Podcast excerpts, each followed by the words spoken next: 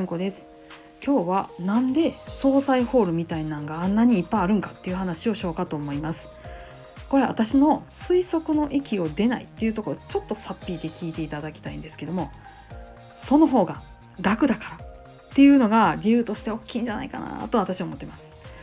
同じような例としては病院も実はそうなんじゃないかなって思ってますあのね人が亡くなる場所としてあの病院と自宅が逆転したのが1970年代なんですよ。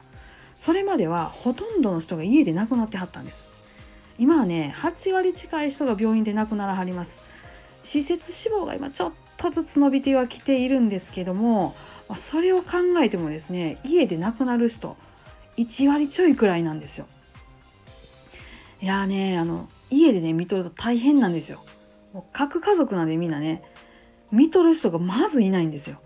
最近ねおてあのお葬式あった家でもねあのそれがご同居の家族やったって方ってやっぱ少ないんじゃないかなって思います。でそもそも皆さんね今家で人が亡くなったって経験されてないんじゃないかなと思います。ね、だってね家にそもそも亡くなりそうなおじいちゃんとかおばあちゃんとかいないじゃないですか。ね、今おじいちゃんとかおばあちゃんとかどこにいはるかって言うたら田舎で元気にしてはるか施設入所してはるかとかじゃないですか？ね、家でどんな風に人間が年を取ってってどんな風に死んでいくかっていうのをずっと見てたことがあるっていう人がもういない世の中なんですよ。もう家で見るっていうと介護力とね勇気が必要になります。もう今ね病院行ったら死にかけやってもこうグッと V 字回復なんてこともありますしでも元には戻らないでそういう人また見ていこうと思ったらそれこそね介護力と勇気が必要なんです。でしかもお一人見ようと思ったらそういう人があの介護を担う人がお一人ではでダメでねやっぱ複数必要になる。そういう人が複数いる家ってなかなかないと思うんです。ねそれにね病院にね預けたら楽なんですよ。何かあったとしてもね対処してもらえるし。何かあった場合でもね病院に入って良くなると思ったのに悪くなったのは病院の人がちゃんとないしてないせいでしょ？とかこんなことが言えるわけなんですよ。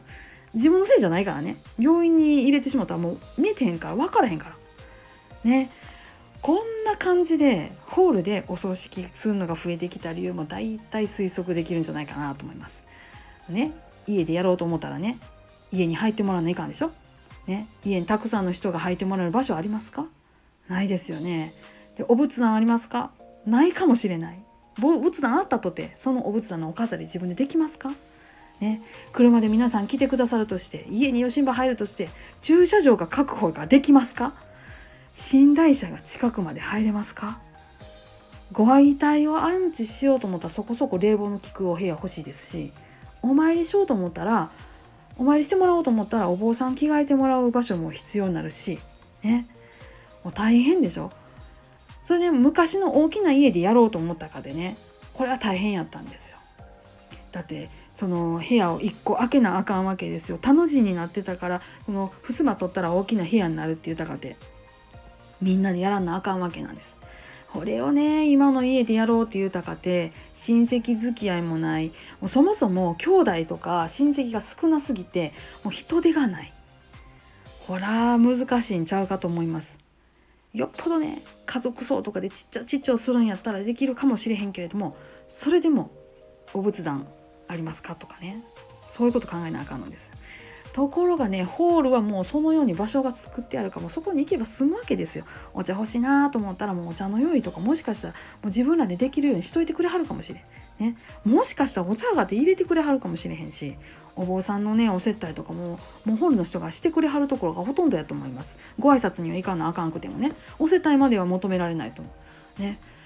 まあそんなこんなでね人間ね楽な方に流れる生き物であることを影響しつつそらホール増えるわなっていう感じなんです。みんな楽したい。それねわかる。もうね。でね、まあ、そのね楽をする分何で買えるかって言ったらその労働力はお金で買うことになるんです。だからお金がかかる。お金で買えるからもうお金で買ってしまおうっていうことでホールが増えるという寸法です。